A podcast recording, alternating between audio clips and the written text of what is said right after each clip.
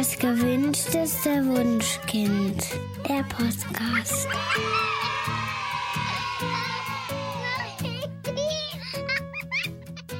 Hallo und herzlich willkommen bei Das gewünschteste Wunschkind, der Podcast mit Daniel Graf und Katja Seide. Heute sprechen wir über Dinge, die für Babys und Kinder lebensgefährlich, gesundheitsgefährdend oder ungesund sind. Wenn wir über Lebensgefährliches sprechen wollen, dann kommt mir als allererstes Honig in den Sinn, weil das wirklich eine Sache ist, ähm, die ganz, ganz gefährlich vor allen Dingen für kleine Babys werden kann. Es besteht nämlich die Möglichkeit, dass der Honig verunreinigt ist mit Bakterien und die nach dem Verzehr im unreifen Darm sich dann ansiedeln. Und diese Bakterien produzieren dann Botulinumtoxin. Das ist ein Giftstoff und der gelangt über die Darmschleimhaut in den Blutkreislauf und wird dann in die Nerven transportiert. Er hemmt dort die Ausschüttung von neuronalen Botenstoffen und das führt dann zu einer schleichenden Lähmung von Muskeln. Und das Gefährliche daran ist, wenn das mit der Atemmuskulatur passiert, dann kann das natürlich zum Tod führen. Das Problem ist, dass dieser ganze Prozess so langsam passiert, dass man die Erkrankung gar nicht so sehr in den Zusammenhang mit dem Honigverzehr bringt. Das heißt also, es kann ein paar Tage dauern, bis die Symptome dann überhaupt auftauchen. Die Symptome sind unter anderem Störungen beim Schlucken und beim Saugen bei den Babys. Die bewegen sich zunehmend weniger und die Muskeln werden immer schwächer. Was man auch ganz oft beobachten kann, ist eine verminderte Mimik oder Heiserkeit. Und daher sollte man im ersten Lebensjahr unbedingt auf Honig verzichten. Es ist zwar so, dass Hitze das Bakterium sehr zuverlässig abtötet, weswegen man sehr oft lesen kann, ähm, dass erhitzter Honig unproblematisch sei. Aber diese Sporen des Bakteriums sind hitzeresistent. Das heißt, die können auch nach dem Erhitzen dann wieder neue Bakterien bilden. Also wenn ihr ganz sicher gehen wollt, verzichtet unbedingt auf Honig und übrigens auch Ahornsirup im ersten Lebensjahr. Es gibt deutlich bessere Alternativen. Also wenn wenn ihr die Nahrung wirklich süßen wollt, was bei Kindern im ersten Lebensjahr aber auch gar nicht notwendig ist, dann kann man eher Mandelmus und Agavendicksaft nehmen. Es gibt auch Ärzte, die raten dazu, in den ersten drei Jahren zu verzichten, aber mir persönlich ist jetzt noch kein Fall einer äh, Vergiftung bekannt bei einem Kind, was älter als zwölf Monate alt war. Was auch ganz doll lebensgefährlich sein kann, das sind Nüsse. Also wir geben zwar natürlich unseren Babys keine Nüsse, weil sie die einfach gar nicht kauen können. Dazu brauchen sie ja die Backenzähne. Aber selbst wenn die Backenzähne irgendwann da sind, sollten wir unbedingt auf Nüsse verzichten, weil diese nämlich eingeatmet werden können. Also so rundliche Nüsse wie Erdnüsse und Haselnüsse, die können unzerkaut in die Luftröhre gelangen und verschließen die dann vollständig. Das heißt, das Kind kann wirklich qualvoll ersticken. Es kann übrigens auch noch Fünfjährigen passieren, weswegen es eine ganz wichtige Faustregel gibt und die heißt, Kinder sollten Nüsse wirklich erst dann essen, wenn sie Nüsse schreiben können. Es ist aber nicht nur gefährlich, wenn komplette Nüsse in die Luftröhre gelangen, sondern es kann ja auch passieren, dass das Kind die Nüsse kaut und kleine Teile einatmet. Die können dann unter Umständen nicht abgehustet werden, gelangen in die Lunge und können sich dort nicht auflösen, weil die einfach so eine, so eine, sehr eine Zusammensetzung haben, die nicht auf, auf zersetzende Prozesse reagiert. Das erkennt man ganz häufig daran, dass ein Kind dann anfängt, chronisch zu husten und sich unter Umständen die Lungen entzündet die Fragmente von der Nuss, weil die einfach nicht abgehustet werden können, die muss man dann operativ entfernen. Und das ist natürlich eine wirklich schwere Operation. Also deswegen Nüsse einfach weglassen. Wenn man den Kindern Nüssen geben will, vielleicht aus Allergieprävention, beziehungsweise wenn keine Allergieneigung besteht, dann kann man zu gemahlenen Nüssen greifen, weil die sind nämlich vollkommen unproblematisch. Genau, und auch Salz ist lebensgefährlich. Speisesalz kann tödlich sein. Es ist so, dass wenn ein Kind eine hohe Menge Salz zu sich nimmt, dann entzieht dieses Salz den Zellen durch Osmose Wasser. Und die tödliche Dosis liegt bei etwa drei Gramm je Kilogramm Körpergewicht. Das heißt, wenn auf einen Esslöffel, da passen etwa 30 Gramm Salz drauf. Also wenn es gehäuft ist.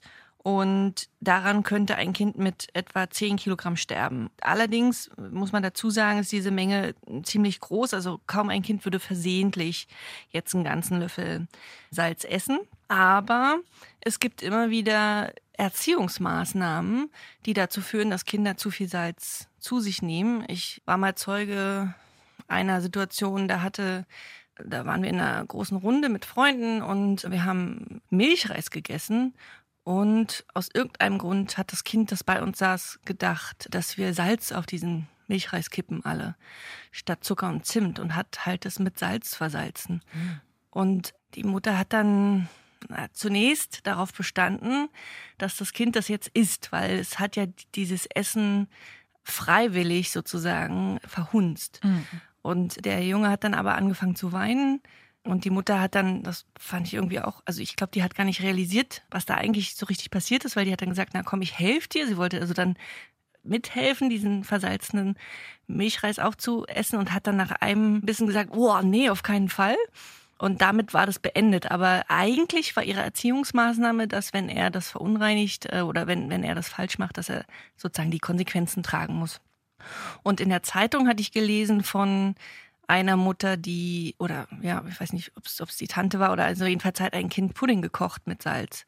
Und das war auch die Erziehungsmaßnahme, dass das Kind diesen Pudding dann doch aufessen musste und dieses Kind ist dann auch tatsächlich dran gestorben. Ja, also kann wirklich gefährlich sein, Salz, ne? Als Maßnahme muss man dann, also wenn, wenn man das weiß, Kindern auf keinen Fall zu viel Salz geben und Salz sollte in Schränke, in Schränken gelagert werden, wo das Kind oder Baby nicht rankommt. Und wenn es irgendwo unten gelagert wird, dann sollte der Schrank eben geschlossen sein.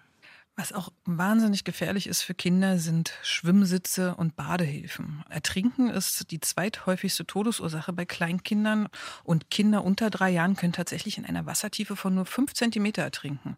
Deswegen darf man Kinder niemals unbeaufsichtigt im Wasser spielen lassen, die noch nicht schwimmen können. Je kleiner das Kind, umso mehr Aufsicht ist natürlich notwendig. Ne?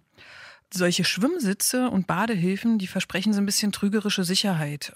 Sie können aber umkippen, das heißt, das Kind ist im Wasser, ihr kennt das, oben werden, also die Beine werden reingesteckt, rundherum ist es ein, ein Ring oder ein Viereck mit Wasser, äh, mit, mit Luft gefüllt und ähm, dann sind die Kinder aufrecht im Wasser und man denkt, da kann nicht viel passieren, aber es ist so, dass wenn die Kinder ungünstige Bewegungen machen, können diese Schwimmsitze umkippen oder umgestoßen werden von anderen. Das kann ja ganz unabsichtlich passieren. Und wenn dieser Sitz einmal umgefallen ist, dann tut er natürlich das Gleiche wie vorher. Er versucht die Lage, also er versucht ein weiteres Umkippen zu verhindern. Das heißt, der Kopf ist unter Wasser, die Beine sind in der Luft und das Kind strampelt und hat überhaupt gar keine Chance, sich wieder zurückzudrehen. Das gilt übrigens auch für Schwimmringe. Also wenn der Körper im Schwimmring ist und ungünstig gedreht wird, hat das Kind auch überhaupt keine Chance mehr, sich ohne fremde Hilfe umzudrehen. Auch bei Schwimmwesten kann das passieren. Also man darf sich nicht darauf verlassen, dass diese wirksam vor dem Ertrinken helfen. Und wenige Sekunden unter Wasser reichen aus, um wirklich schwerwiegende Folgen zu haben. Deswegen beim Schwimmen im Wasser, beim Baden immer beim Kind bleiben und Schwimmflügel verwenden. Welches die besten sind, könnt ihr übrigens bei uns im Blog im Artikel über die Schwimmhilfen nachlesen. Auch gefährlich für Kinder bis hin zu, einer, zu einem Atemversagen können ätherische Öle sein. Besti ganz bestimmte, nicht alle, sondern einzelne ätherische Öle sind für Babys und Kleinkinder sehr gefährlich, weil sie in höherer Konzentration die Atemwege reizen und auch schon ganz kleine Mengen zu Krämpfen im Kehlkopf und zu Atemstillständen führen können. Auch Erbrechen, Krampfanfälle oder Bewegungsstörungen wurden schon beobachtet. Das gilt für ganz bestimmte Öle, nämlich für Kampfer, Eukalyptus, Thymian und Pfefferminzöl. Es gibt bei diesen Ölen einige Untersorten, die auch tatsächlich unbedenklich sind. Aber im Zweifel muss man sich wirklich ganz ausführlich informieren, ob das Produkt, was man verwenden möchte, wirklich für Kinder geeignet ist. Fragt in der Apotheke nach, schaut genau auf die Etiketten und wenn Produkt Eukalyptusöl enthält, es gibt tatsächlich auch Kinderprodukte, die das enthalten, lasst am besten die Finger davon bessere Alternativen. Also ätherische Öle werden ja gerne eingesetzt, wenn das Kind erkältet ist und die Atemwege ein bisschen unterstützt und befreit werden sollen. Nutzt lieber hohe Luftfeuchtigkeit, hilft super gut bei Schnupfen, Husten, Heiserkeit. Also einfach feuchte Tücher im Zimmer aufhängen oder einen Luftbefeuchter, wenn ihr habt. Und nutzt als ätherisches Öl am besten das einer Zwiebel. Also wenn ihr die aufschneidet und ins Kinderzimmer legt, dann könnt ihr erst mal drei Wochen keinen Besuch mehr empfangen, weil es erbärmlich stinkt. Mhm. Aber dieses ätherische Öl hilft Kindern wirklich dabei, besser zu atmen atmen und auch weniger zu husten. Und Daniel, jetzt äh, wird es ja bald wieder Sommer und da gibt es ein etwas lebensgefährliches, was wir unbedingt ansprechen sollten. Ne? Es ja. geht um Kinder in Autos. Genau, also nicht nur Hunde, auch Kinder werden oft im Sommer in Autos gelassen, weil den Erwachsenen überhaupt gar nicht klar ist, wie schnell sich die Temperatur in einem Auto erhöhen kann, dessen Fenster geschlossen sind. Eigentlich sollte man davon ausgehen, dass der gesunde Menschenverstand das weiß. Aber ja, jedes Jahr gibt es immer Autos, wo die Scheiben eingeschlagen werden und wirklich Kinder und Tiere in letzter Minute gerettet werden. Es besteht akute Lebensgefahr. Deswegen darf man Kinder niemals bei einem sonnigen Wetter und einer bestimmten Temperatur im Auto lassen. Schon nach kurzer Zeit können wirklich Temperaturen 50 bis 70 Grad entstehen und die Kinder dehydrieren wahnsinnig schnell. Insofern, wenn ihr Kinder in Autos seht und die Temperaturen sind entsprechend, auch unbedingt handeln. Also niemals sitzen oder schlafen lassen. Im Zweifelsfall ist lieber eine Autoscheibe zu viel eingeschlagen, als dass ein Kind wirklich Schaden genommen hat. Und in den USA sterben ja ungefähr 40 Kinder. Äh, jedes Jahr, ja. jedes einzelne mhm. Jahr sterben da 40 Kinder wirklich einfach in Autos, weil sie vergessen wurden oder unabsichtlich dort gelassen die schlafen, wurden. Ja, ja, oft, also schlafen gelassen werden. Äh, genau. Und naja, so, ich bin kurz beim Bäcker und. Nein, also wirklich, es ja. geht in Minuten. Macht mal im, wirklich im, im Sommer den Test, setzt euch in ein Auto, das in der prallen Sonne steht und schaut, wie schnell die Temperatur steigt. Das ist enorm. Also ich habe selbst mal ausprobiert und war erstaunt, dass es wirklich innerhalb so kurzer Zeit so enorm heiß wird ja, merkt man ja auch, wenn das Auto geparkt hat und man dann von außen wieder reingeht. Genau. Dann, also Eine Wolke ein, heißer ja, Luft ja. schlägt einem entgegen, ist Wahnsinn. Ja, ich will noch über Luftballons und Taschentücher reden. Ich denke, bei Luftballons äh, ist es fast allen Eltern klar. Also Babys untersuchen ja fast alles noch mit dem Mund und wenn sie noch schon kleine Zähnchen haben und an so einem Luftballon lecken oder beißen, dann kann es sein, dass der platzt. Und dabei erschrecken sich die Kinder und es kann sein, dass sie vor Schreck eben ein Stück von diesem Luftballon einatmen. Und das würde sich dann vielleicht möglicherweise vor die Luftröhre legen und dann würde das Kind ersticken. Und viel alltagsnaher, finde ich, die Sache mit den Taschentücherpackungen. Also ich weiß nicht, wie es bei euren Kindern so ist, aber meine Kinder waren total wild auf Taschentücherpackungen. Absolut. Ja, ganz groß. Und die wollten die ganze Zeit daran lutschen und waren, also die haben sich so richtig gefreut, ja, wenn man, wenn man so eine Packung ihnen gezeigt hat.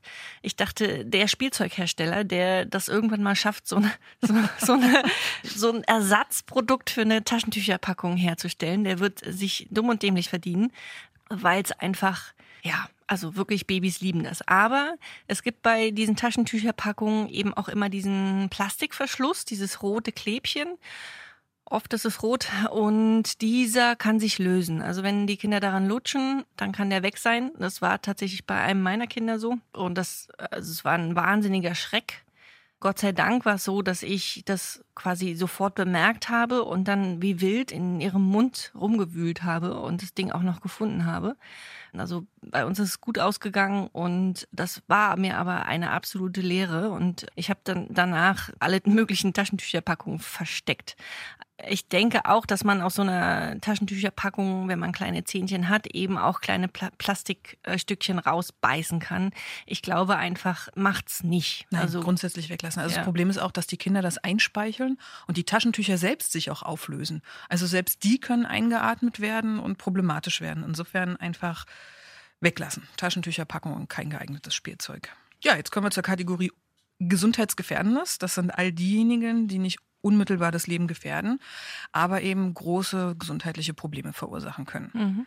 Wir sind ja mitten im Sommer und in den warmen Sommermonaten wird häufig empfohlen, Säuglingen zusätzlich zur Muttermilch Flaschenmilch oder Wasser zu geben, damit die ihren vermeintlichen Wasserbedarf decken können.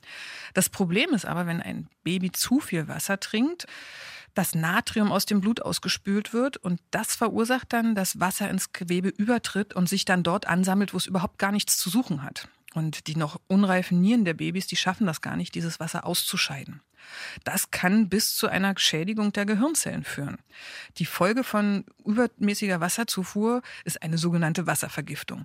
Die erkennt man daran, dass das Kind zunehmend lethargisch wird, dass es irgendwie aufgedunsen wirkt. Also man sieht richtig, wie das Wasser sich einlagert. Es kommt gegebenenfalls zu Krampfanfällen und die Körpertemperatur sinkt also deutlich unter das normale Maß hinaus. Gefährdet sind vor allem die Babys, die noch keine Beikost zu sich nehmen, also Kinder, die rein mit der Flasche ernährt werden oder die noch gestillt werden. Bei uns im Blog findet ihr einen ganz ausführlichen Artikel darüber, was da genau passiert und weshalb man das vermeiden sollte. Und an dieser Stelle deshalb der Tipp wirklich, Babys nur ausschließlich mit Muttermilch oder Flaschenmilch füttern weil diese zu einer natürlichen Sättigung führen und dafür sorgen, dass das Kind nicht über seinen Bedarf hinausdringt. Und gesunde Kinder wissen, wie viel Wasser sie brauchen. Deswegen muss man Kinder niemals nötigen oder ihnen etwas aufzwingen zu trinken. Die wissen ganz genau, was sie brauchen und nehmen auch entsprechend so viel zu sich, wie sie tatsächlich brauchen.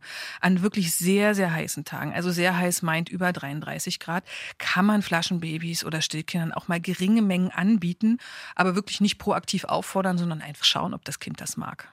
Kommen wir zu einem anderen Thema. Jedes Kind kann schlafen lernen. Also allein das ist schon eine Podcast-Folge wert und wird es wahrscheinlich auch irgendwann werden. Aber ähm, In dieser Folge möchten wir kurz darüber sprechen, warum dieses Buch nicht geeignet ist im Umgang mit Kindern und in Bezug auf das Schlafverhalten. Dieses Buch ist schon seit mehreren Jahren am Markt und ich glaube, jedes Elternteil hat es schon irgendwann mal empfohlen bekommen. Als in Krabbelgruppen wird es als der Geheimtipp fürs Ein- und Durchschlafen gehandelt und auch eine Bekannte legt es mir wirklich regelmäßig ans Herz, wenn sie hört, wie schlecht meine Kinder schlafen und schon bei ihrem Kind vor 16 Jahren hat es prima geholfen. Und das ist genau das Problem, weil dieses Buch hilft tatsächlich tatsächlich. Es hilft, aber leider nur den Eltern, denn in den meisten Fällen schlafen die Kinder nach der Anwendung der Methode darin tatsächlich alleine ein und oft auch besser durch. Aber für die Kinder kann das wirklich gravierende Folgen haben.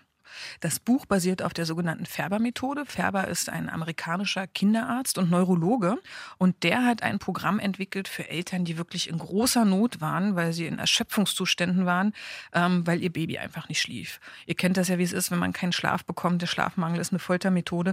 Man ist irgendwann wirklich so physisch und psychisch am Ende, dass man unter Umständen wirklich dringend Hilfe benötigt. Und Färber entwickelte ein Programm, das den Eltern helfen sollte, eben aus diesem Strudel des Nichtschlafens herauszukommen. Aber es war ein Notfallprogramm und es sollte die Eltern davor bewahren, wirklich körperliche Gewalt anzuwenden. Wegen des Erfolgs dieses Programms ist es allerdings relativ schnell massentauglich geworden und wird heutzutage wirklich sogar von Mama zu Mama empfohlen. Ich will euch kurz erklären, wie es funktioniert, damit ihr es einfach wiedererkennt. Also es steht nicht immer Färbermethode drüber, es gibt auch andere, die Sanduhrmethoden und so weiter. Also bei dieser Methode wird das Kind wach ins Bett gelegt, idealerweise mit Nahrung vollgestopft, damit man sich nicht herausreden kann, ha, es hat bestimmt Hunger, ich nehme es doch noch mal raus. Also es soll satt im Bett liegen und auch noch wach sein und dann wird der Raum verlassen. Man wartet vor der Tür und wenn das Kind schreit, dann wartet man erstmal ein paar Minuten ab, geht in das Zimmer zurück und beruhigt es dann, allerdings ohne es aus dem Bett herauszunehmen. Mir ist nicht ganz klar, wie es funktionieren soll, weil bei meinen Kindern war es so, wenn ich nur die Hand reingehalten und ein bisschen Fall. gestreichelt habe, sind die nur noch wütender geworden, weil sie nämlich unbedingt Körperkontakt haben ja. wollten. Ja, aber bei dieser Methode gibt es keinen Körperkontakt. Stattdessen geht man, wenn das Kind weint, trotzdem raus und wartet erneut ab. Das Schlimme daran ist, dass dieser Intervall kontinuierlich erhöht wird. Das heißt, beim ersten Mal wartet man eine Minute, dann wartet man drei Minuten. Ja, das steigert man dann eben über die Zeit und über die Tage. Und nach sieben Tagen ist dann der letzte Intervall 30 Minuten. Also mir bricht es echt das Herz, wenn ich daran denke, dass man sieben Tage lang das Kind gezielt schreien lässt und nach sieben Tagen tatsächlich dann noch 30 Minuten. Also es, es scheint ja Kinder zu geben, die dann tatsächlich immer noch nicht aufhören zu schreien. Ja, also wirklich eine ganz grausame Methode. Und irgendwann hört das Kind auch auf zu schreien, aber nicht etwa, weil es gelernt hat, dass man schlafen kann, sondern weil es schlicht resigniert ist. Es hat ich wollte gerade sagen, also wir, wir sagen ja nicht, dass das Buch gesundheitsgefährdend ist, weil du das irgendwie, weil dir das das Herz bricht, sondern ist es ja schon so, dass auch Wissenschaftler und andere Kinderärzte und Psychologen da ihr Veto eingelegt haben Richtig. und gesagt haben, nee, da passiert was im Gehirn mit den Kindern und ja, das sieht aus, als würden die einschlafen, aber eigentlich ist es ja ein Notfallprogramm. Was ist denn da? Was geht denn da ab? Genau, also im Gehirn werden enorme Mengen von Stresshormonen Hormonen ausgeschüttet, die an sich schon mal schädlich fürs Gehirn sein können. Das Immunsystem wird geschwächt und das Wachstum, das Nervensystem und die Lernfähigkeit werden beeinträchtigt. Was aber das wirklich Schlimme ist, dass die Kinder das Urvertrauen verlieren. Das heißt, ihnen wird ja signalisiert, deine vertraute Bezugsperson, die ist nicht da und auch wenn du innig nach ihr rufst, kommt sie nicht. Also diese Resignation kann sich wirklich nachhaltig auf die Bindung auswirken. Wenn ihr euch für dieses Thema näher interessiert, wir haben ganz ausführlichen Artikel im Blog geschrieben, warum man Kinder nicht alleine schreien lassen sollte. Betonung liegt auf alleine, weil viele Eltern sagen dann besorgt, oh, ich habe mein Kind auf dem Arm und es schreit. Das ist manchmal so, das kann man nicht verhindern, ist auch völlig in Ordnung. Tröstet es es, es ist unproblematisch, solange man für das Kind da ist oder deutlich signalisiert, ich bin sofort bei dir, ist es kein Problem. Aber Kinder sollten nicht minutenlang vorsätzlich schreien gelassen werden. Genau, weil es ja dieses Notfallprogramm im Gehirn ist. Ne? Also wenn klar ist, es kommt niemand, der tröstet und der mich in den Schlaf begleitet, dann äh, entscheidet das Gehirn, dass es besser ist, diese Situation jetzt abzukürzen und schaltet um auf ein Notfallprogramm, wo der Körper eben entspannt und die Muskeln entspannen und das Kind einschläft. Aber diese, dieser Erregungszustand, der im Gehirn ist, und der ist sehr hoch und auch diese negativen Gefühle, die im, im Gehirn da sind, also diese Angst und die Verlassenheit, die werden abgespalten und in tief, in den Tiefen des Gehirns gespeichert Und da kann es passieren, dass diese Situationen später, wenn das Kind größer ist oder wenn es erwachsen ist sogar schon, dann getriggert werden und dann in völlig anderen Situationen jemand ausrastet oder laut wird oder, oder Angst oder was auch immer für Gefühle hat, einfach heraus aus dem, was es da als Baby erlebt hat. Genau. Also jedes Kind kann schlafen lernen, unbedingt Finger weg. Es gibt so viel tolle Alternativen. Ich nenne euch einfach mal ein paar. Also mein absolutes Lieblingsschlafbuch ist ähm, Schlafgut Baby von Nora Imler und Herbert Ranspolster. Ansonsten wirklich noch empfehlenswert ist Schlafen statt Schreien und Schlafen und Wachen. Genau, und als Sonderpädagogin und als Sportlehrerin möchte ich jetzt auf die Gehfreis eingehen. Es ist nicht allen ganz klar, was Gehfreis sind. Das ist abzugrenzen zu Lauflernwagen. Die sind jetzt nicht unbedingt, also die Lauflernwagen sind nicht unbedingt gesundheitsgefährdend, auch wenn sie jetzt eigentlich unnötig sind. Aber worüber wir wirklich sprechen, sind Gehfreis. Das sind diese Dinger, das sind so große Gestelle, sag ich mal, mit genau, unten mit Rädern dran. Vier Räder und einem Loch oben drin. Genau, und so einem Sitzdingens genau, oben drin. Also die ne? Kinder werden so auf, auf auf so einen Gurt draufgesetzt. Die sitzen ja nicht mehr richtig bequem drin, sondern die Beinchen schauen heraus. Mhm. Die genau. baumeln so nach unten. Mhm. Kommen gerade so an den Boden. Genau, berühren gerade so den Boden. Und oftmals ist für die Hände dann auch noch irgendwie was zum Spielen. Also sind so, da klappert's dran und ähm, keine Ahnung. Also das ist sehr auf, hat einen großen Aufforderungscharakter für Kinder. Und wenn die da reingesetzt werden, dann können sie es schaffen, sich mit diesem Ding fortzubewegen, obwohl sie selber noch nicht laufen können. Und solche Gehfreis werden häufig gern von der Verwandtschaft verschenkt mit dem, ja, also eigentlich mit dem guten Gedanken, oh toll, ich möchte, dass, dass die Kleine oder der Kleine schneller laufen lernt.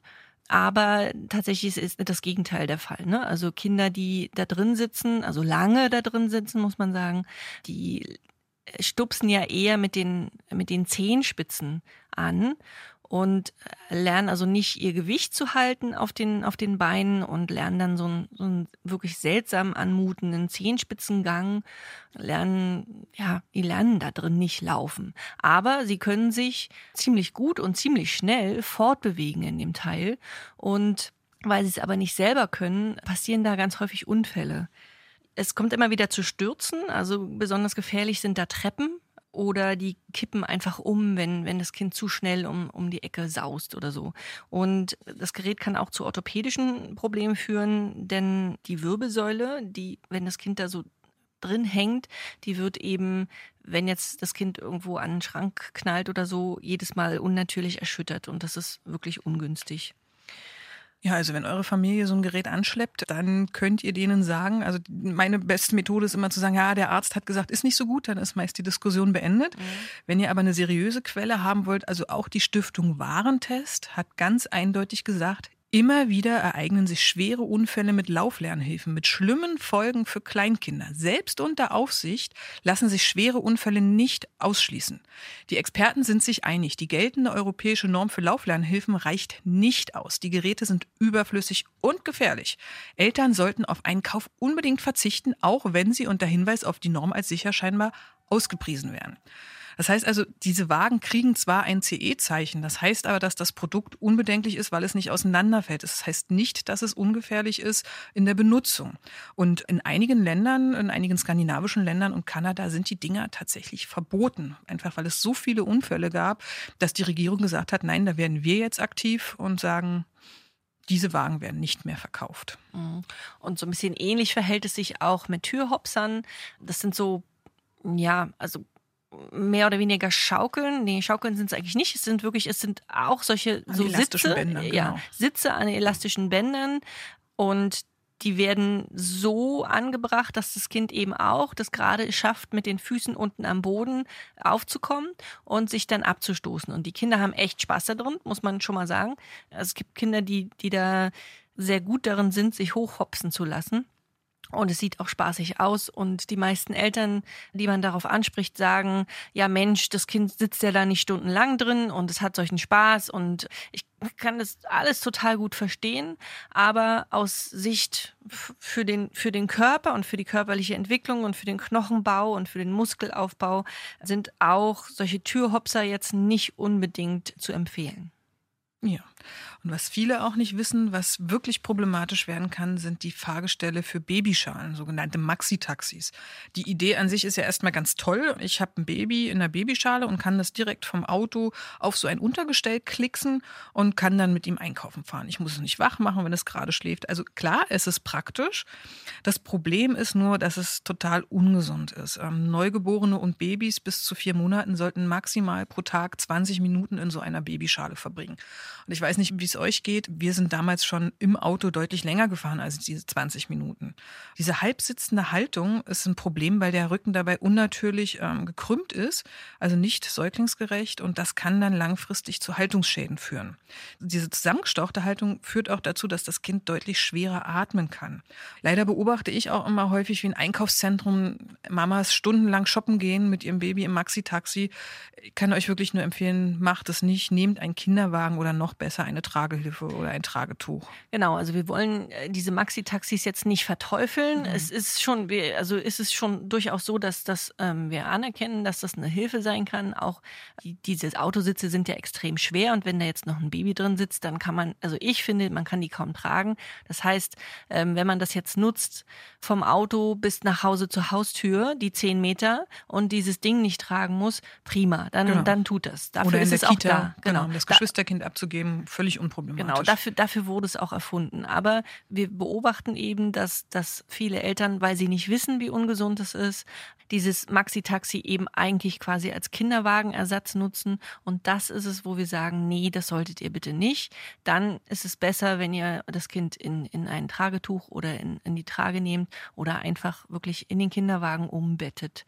Was auch sehr gefährlich werden kann, ist dann im Winter, wenn wir unsere Kinder mit dicken Jacken ins Auto setzen. Also es ist natürlich so, wenn wir morgens ins Auto steigen, dann ist es in aller Regel so, dass das Auto sehr stark ausgekühlt ist und wir unsere Kinder natürlich warm halten wollen. Das Problem ist, wenn die so eine dicke Winterjacke anhaben, dann können die Gurte des Kindersitzes nicht eng am Körper anliegen und das ist unbedingt notwendig. Das heißt, die Gurte sind viel weiter weg vom Körper, als es die Sicherheitsanforderungen erfordern. Das heißt also, es kann passieren, dass bei einer plötzlichen Bremsung das Kind einfach aus diesem Gurt herausrutscht, weil der nicht fest genug ist. Das kann nicht nur Kindern passieren, das kann auch uns Erwachsenen passieren. Deswegen sollte man im Auto immer ohne dicke Jacke fahren und einfach vielleicht ein paar Decken zurechtlegen oder für die Kindersitze gibt es ja spezielle Decken, die schon mit dem Gurtsystem integriert sind, die man dann einfach nur umklappen muss. Ne? Was auch mal noch nicht ganz bekannt ist, ist dieses Hinsetzen von kleinen Babys, die noch nicht selber sitzen können. In Müttergruppen beobachtet man manchmal äh, Mütter, die eben ihre Kinder darin unterstützen, zu sitzen und die sozusagen ihren Kindern quasi beibringen wollen, auf dem Po zu sitzen. Und diese Kinder aber eben in diese Position hineinbringen. Also sie setzen ihr Kind auf den Boden und das Baby lernt dann oder die Muskeln des Babys lernen in dieser Position zu verharren, aber es ist eigentlich nicht als Sitzen zu definieren. Also das Kind sitzt zwar so, aber es ist kein eigenes Sitzen, sondern es ist eher ein Verharren. Und das Problem an diesem zu frühen Hinsetzen ist, Erstmal, dass die Muskeln noch gar nicht aufgebaut sind und auch die Wirbelsäule und der Knochenbau für diese Situation noch nicht gemacht ist. Und zwar deshalb, weil die Schritte, die das Kind eigentlich vorher von alleine durchlaufen würde und die diesen Muskelaufbau und auch die, ja, also das Stützsystem ähm, der Knochen durch die Muskeln das würde sich aufbauen in dem Moment, wo das Kind selber lernt, sich hinzusetzen. Und das passiert ja recht häufig über das Krabbeln und dann hält das Baby inne beim Krabbeln und, und lehnt den Po so ein bisschen nach rechts oder nach links. Und automatisch kommt es dann erstmal in den gestützten Sitz. Und dieser gestützte Sitz, da schiebt es sich dann irgendwann so ein bisschen hoch und dann sitzt es selber das ist der Moment, wo, wo man Babys dann auch als, als Elternteil hinsetzen kann, wenn Babys das können. Und dann sind die Muskeln einfach gut aufgebaut. Warum machen Eltern das? Dieses Hinsetzen es ist so, dass Babys es häufig nicht mögen zu liegen, weder auf dem Rücken noch auf dem Bauch, also schon gar nicht auf dem Bauch. Da meckern die ja häufig ganz viel. Und sie mögen es auch nicht so statisch zu sein, also nicht an, an die Bälle ranzukommen oder nicht an das Spielzeug ranzukommen. Und Babys fangen dann an zu meckern. Und viele Eltern können dieses Meckern nicht aushalten. Das Problem ist, dass sie es aushalten müssen, denn dieses, dieser kurze ähm, Moment für das Baby der, der Frustration, das ist super wichtig, ist ein, ist ein wichtiger Lernmoment für Frustrationstoleranz und ist auch ein wichtiger Lernmoment, um innere Motivation zu entwickeln, damit es sich entweder fortbewegt, also von dem Bauch sozusagen anfängt, anfängt zu, zu robben oder zu krabbeln oder auch zu rollen und sozusagen Eigenmotivation zu entwickeln, sich selbst zu befreien aus so einer Situation. Die Eltern setzen das Kind hin und also wenn die Eltern das Kind hinsetzen, dann hört das Baby auf zu meckern, weil es nämlich plötzlich viel besser sehen kann. Es kann jetzt also seine Umwelt angucken, es hat die Hände frei zum Spielen. Es ist also alles ganz prima und man denkt, hey, juhu, ich habe meinem Kind was beigebracht und es ist jetzt zufrieden. Das ist aber, ja, das ist ein Trugschluss.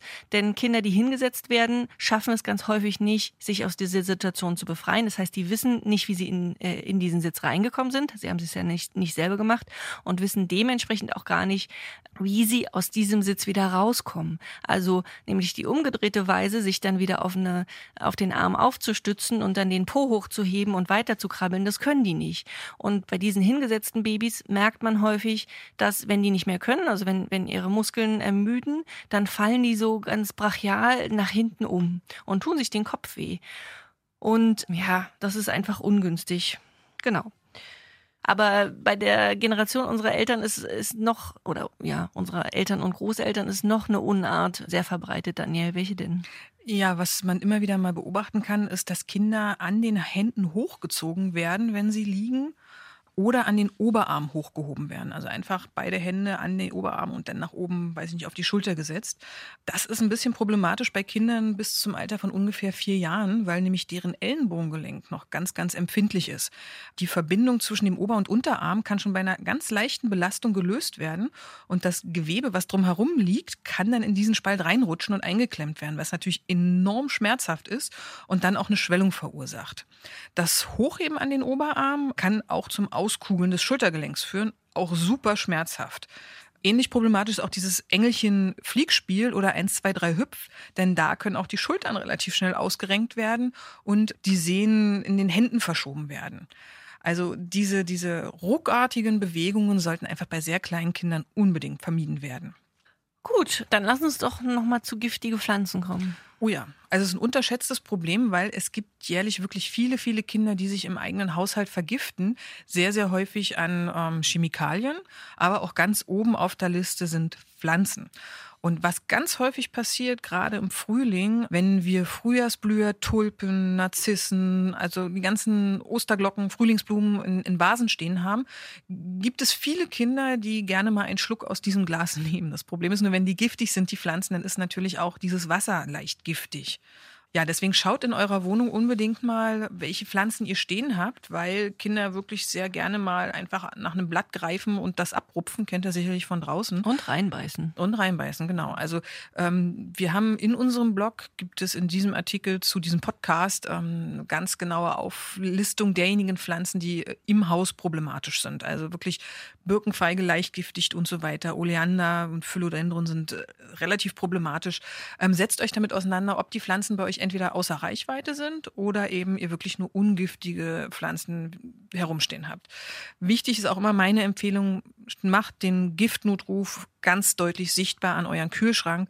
Ich kenne, glaube ich, kein Elternpaar, was im Leben noch nie äh, mit der Problematik, oh je, mein Kind hat irgendwas gegessen und ich weiß jetzt nicht weiter in Verbindung gekommen ist. Wie ist denn die Nummer des Die Nummer ist in Berlin 030 19240. Also einmal auf den Zettel schreiben an den Kühlschrank und im Fall der Falle könnt ihr da rund um die Uhr 24 Stunden Hotline anrufen und die sind da wirklich super nett und helfen euch weiter und sagen euch genau, was ihr machen müsst. Ja, und ich möchte noch äh, auf ein Thema, ich bin schon relativ durch, Daniel, aber ich möchte noch auf das Thema Trampolinen zu sprechen kommen, weil das was war, was ich selber nicht wusste. Wir haben tatsächlich ein Trampolin für unseren Garten angeschafft. Und meine Kinder waren auch super happy damit. Was ich dann festgestellt habe, ist, dass das relativ ungünstig von mir war.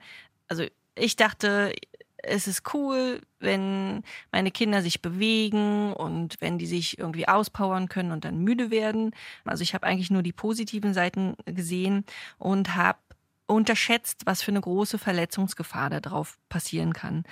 Erst einmal das ist was, was man eigentlich noch vermeiden kann, ist, wenn mehrere Kinder auf einem Trampolin hüpfen, dann ist es so, dass wenn die so äh, kurzzeitig zeitversetzt hüpfen, dass dann eins der Kinder irgendwann extrem hochgeschleudert wird und das dann nicht mehr unter Kontrolle hat. Ähm, also dann irgendwie unsanft aufkommen kann oder sich äh, umknicken kann. Oder die Köpfe von zwei bis drei Kindern können irgendwie beim Hüpfen aneinander knallen und dann gibt's eben eine Platzwunde oder keine Ahnung. Das, das ist was, was man vermeiden kann, indem man eben nur ein Kind hüpfen lässt. Das steht auch auf allen Trampolinen drauf, dass man nicht mehrere Kinder gleichzeitig darauf hüpfen lassen darf, aber die wenigsten Menschen halten sich daran. Und was ich äh, lernen musste, ist, dass Mediziner eben sagen, Kinderknochen sind noch zu weich für Trampoline. Ich bin mir nicht ganz sicher, welches Alter empfohlen wird, also mindestens bis fünf, glaube ich. Ab fünf geht's dann schon, aber also alles, was unter fünf ist, Meiner Meinung nach, wenn ich mich richtig erinnere, sollten Kinder nicht auf ein Trampolin. Und zwar deshalb, weil äh, es kann eben sein, dass auf dem Trampolin äh, Kinderbeine brechen. Die haben, die Kinderbeine haben nämlich im Schienbein knapp unter dem Knie so eine Art Sollbruchstelle, die bei Belastung eben schnell bricht. Und ein Trampolin ist eine solche Belastung. Das Problem daran ist auch, dass dieser Bruch auf Röntgenbildern manchmal schwer zu sehen ist und es kann sein, dass, dass es dann eben übersehen wird und unzureichend behandelt wird. Das sollte man, wenn das Kind über Schmerzen klagt, nachdem es auf dem Trampolin war, immer im Hinterkopf behalten. Und wenn man dann zum Krankenhaus fährt, sollte man das den Medizinern unbedingt auch sagen. Denn ich denke, die wissen schon, worauf sie achten müssen, einfach weil sie die Gefahren eines Trampolins ähm, ganz gut kennen. Genau. Das waren die Dinge, die die Gesundheit unserer Kinder akut gefährden können. Es gibt aber auch ein paar Sachen, die sind ungesund und können auf die Dauer Schaden anrichten. Dazu gehört zum Beispiel der Verzehr von Reiswaffeln. Ich weiß nicht, ob ihr es schon gelesen habt, das ist öfter mal in den Medien, aber Tests ergeben immer, immer wieder erhöhte Werte für anorganisches Arsen in Reiswaffeln. Und das Bundesinstitut für Risikobewertung rät daher, Kindern Reiswaffeln wirklich nur in Maßen anzubieten. Das ist ein bisschen schade. Also ich hatte selber Reiswaffelkinder, die das wirklich sehr geliebt haben, beim selbstbestimmten Essen mit der Reiswaffel rumzumanschen. Das fanden die ganz toll. Aber größere Mengen an Arsen können wirklich zu akuten Vergiftungen führen. Erste Anzeichen wären dafür zum Beispiel Bauchkrämpfe oder Durchfälle, was natürlich ziemlich unspezifisch ist, sodass man das dem nicht zuordnen wird. Ähm, wenn man ständig kleinere Mengen davon aufnimmt, können auch Nerven und Gefäße dauerhaft geschädigt werden und auch ein höheres Krebsrisiko wird diskutiert. Und nun kann man denken, dann greife ich eben zu den Bio-Reiswaffeln, aber leider waren die bei den Tests immer ähnlich schlecht. Also mit Bioprodukten seid ihr an dieser Stelle leider nicht auf der besseren Seite, was den Arsengehalt betrifft. Was die Generation vor uns auch uns immer wieder sehr gerne ans Herz legen, ist Karottensaft unseren kleinen Kindern zu geben, möglichst jung, schon ab der achten Woche oder sogar auch vorher, oder in die Abendflasche zur besseren Sättigung Schmelzflocken beizufügen. Woher kommen solche Empfehlungen eigentlich? Also vor ein paar Jahrzehnten ging man nämlich davon aus, dass Muttermilch keine ausreichenden Nährstoffe enthält. Und die damalige Flaschennahrung war auch wirklich noch nicht so ausgereift wie heute. Das heißt, ein Kind hatte tatsächlich nicht alles, was es braucht. Und deswegen hat man sich gedacht, naja, um so ein bisschen den Vitamingehalt zu steigern, gibt man am besten Karottensaft in die Flasche und dann ist das Kind Kind ähm, gut versorgt. Das wurde jahrzehntelang auch so praktiziert, deswegen hat sich das im, im kollektiven Gedächtnis einfach als super gesund und empfehlenswert abgelegt und wird deshalb auch gerne heute noch von unseren Eltern und Großeltern ähm, empfohlen. Eben genau wie die Schmelzflocken in der Flasche. Denn damals war ein vorherrschendes Erziehungsziel, dass Kinder in der Nacht möglichst schnell durchschlafen. Und das wollte man erreichen, indem man so die Kinder so satt wie möglich ins Bett legte, damit die gar nicht erst vor Hunger aufwachten. Äh, man hatte sich damals gar nicht mit dem natürlichen Ess- und Schlafverhalten der Kinder befasst und hatte eigentlich eher die Eltern im Blick, die sich möglichst nachts erholen sollten. Damit die Babys nicht so schnell aufwachen, wurden der Abendmahlzeit Schmelzflocken beigefügt, in der Hoffnung, dass die eben länger im Magen verbleiben und das Kind satt halten. Das Problem ist dabei, dass zum Abbau der in Getreide enthaltenen verschiedenen Kohlenhydrate bestimmte Enzyme benötigt werden. Und die befinden sich eben größtenteils oder manchmal auch fast ausschließlich im Speichel. Und werden die Schmelzflocken einfach geschluckt, ohne dass, dass die eingespeichelt werden, dann haben die überhaupt gar nicht den Effekt. Die Kinder können die gar nicht verwerten und im Gegenteil, die sind auch noch schwer verdaulich. Das heißt also, ein Kind kriegt da eher Bauchweh von, als dass es stundenlang satt ist. Und die Kohlenhydrate, die da drin sind, die sind einfach komplett unzerlegbar und für das Kind dann auch unverwertbar. Ja, an der Stelle muss man ganz klar Stellung beziehen den Eltern gegenüber und sie einfach reden lassen. Also Muttermilch ist nachgewiesenermaßen natürlich vollkommen ausreichend für die Ernährung eines Babys und auch die Flaschennahrung ist mittlerweile so optimiert, dass weitere Zusätze da überhaupt nicht mehr notwendig sind. Und wieder mein Tipp, sagt einfach, der Kinderarzt hat gesagt, ich soll das so machen. Mhm. Das zieht bei der Generation noch ganz gut, weil das war einfach eine natürliche Autorität und wenn die das sagen, dann wird das schon stimmen. So, wow. Äh, was für ein Podcast. Ich bin selber schon völlig äh, neben mir. Aber es ist einer der am meisten gelesenen Artikel. Ihr findet den natürlich auch bei uns im Blog, nochmal, wenn ihr es nochmal ausführlich nachlesen wollt. Und der hat wirklich mittlerweile fast eine halbe Million Zugriffe. Das heißt also, dieses Thema wird oft besprochen und diskutiert. Und viele Eltern sagen, hey, das ist super, dass ich das jetzt weiß, weil ich hätte es garantiert falsch gemacht. Insofern mhm ist es für uns eine Möglichkeit, jetzt euch das einfach in gesprochener Form anzubieten und ähm, ja, zu zeigen, welche Themen schwierig sein können und ja, was ihr für euch einfach mal durchdenken solltet, wie ihr es machen möchtet. Mhm. Versteht das bitte als Anregung. Genau, wir wollten euch nicht erschlagen Nein, mit den ganzen Wir wollen auch nicht dogmatisch sein, das sind wirklich Anregungen, ähm, sich einfach intensiver mit bestimmten Themen auseinanderzusetzen und zu fragen, wie will ich damit umgehen. Jo, Daniel, dann sind wir jetzt fertig genau. und äh, sagen äh, Tschüss. Ja, bis in zwei Wochen. Ciao. Macht's gut. Das war der Podcast vom gewünschtesten Wunschkind.